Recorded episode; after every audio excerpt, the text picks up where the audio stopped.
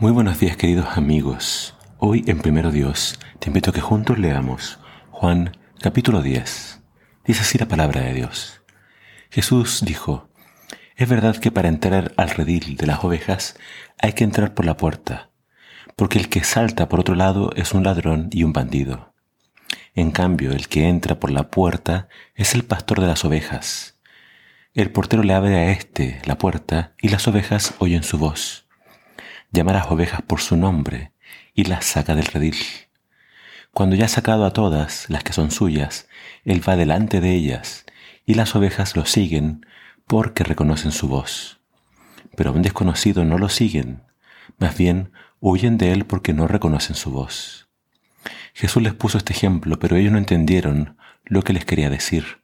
Por eso Jesús volvió a decirles, sí, yo soy la puerta de las ovejas. Todos los que vinieron antes que yo eran unos ladrones y unos bandidos. Por eso las ovejas no les hicieron caso.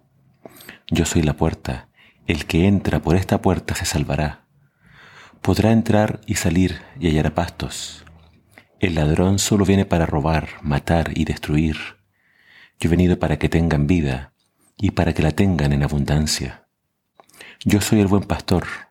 El buen pastor da su vida por las ovejas. El que trabaja por un salario no es el pastor, y las ovejas no le pertenecen a él. Por eso cuando ve venir al lobo, abandona las ovejas y huye. Entonces el lobo ataca al rebaño y lo dispersa por todos lados. Y ese hombre huye porque solo le importa su salario y no las ovejas. Yo soy el buen pastor. Yo conozco a mis ovejas y ellas me conocen a mí, así como el Padre me conoce a mí y yo lo conozco a él, y doy mi vida por las ovejas.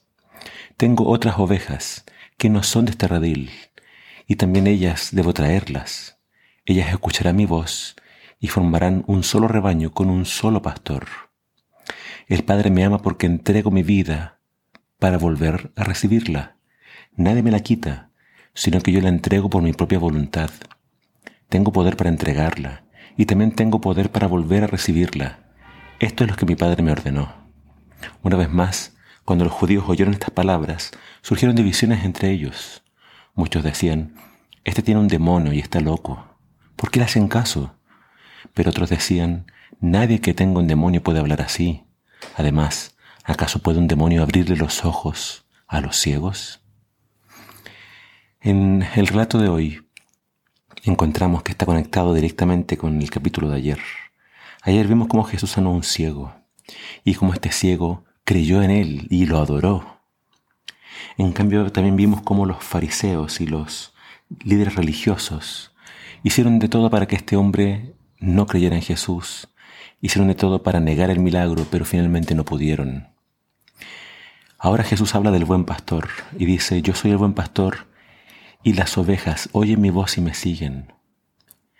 El ciego era una de estas ovejas que, por ser ciego, eh, tenía mejor desarrollado su oído, no podía ver. Y entonces esta oveja, que era el ciego, escuchó la voz del pastor y lo siguió, creyó en él. En cambio, los líderes religiosos que pretendían ver no seguían a Jesús. Entonces Jesús más adelante en este mismo capítulo les dice, ustedes no son de mis ovejas, si fueran de mis ovejas, me seguirían, reconocerían mi voz y me seguirían. Entonces acá tenemos de parte de Jesús unas lecciones muy importantes. Jesús es el buen pastor, Él lo demuestra porque Él dice, yo vin, vengo, he venido a dar mi vida. Esa es una razón por la cual es el buen pastor, Él vino a morir por nosotros.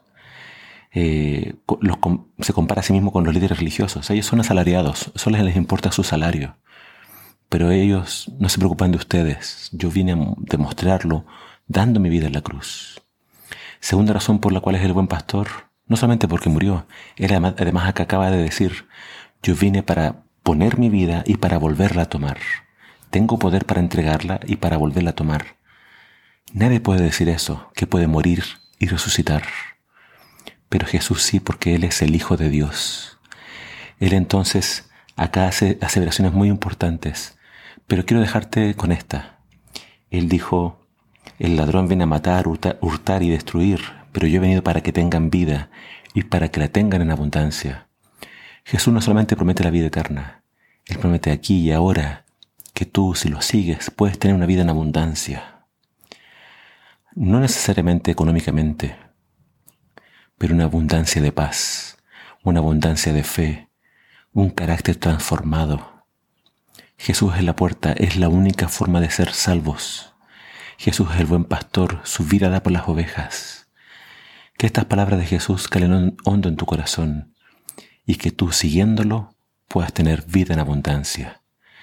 Ojalá que tú lo busques y seas parte de su redil. Que tú estés esperando su pronto regreso porque Él ya viene pronto. Que el Señor te bendiga.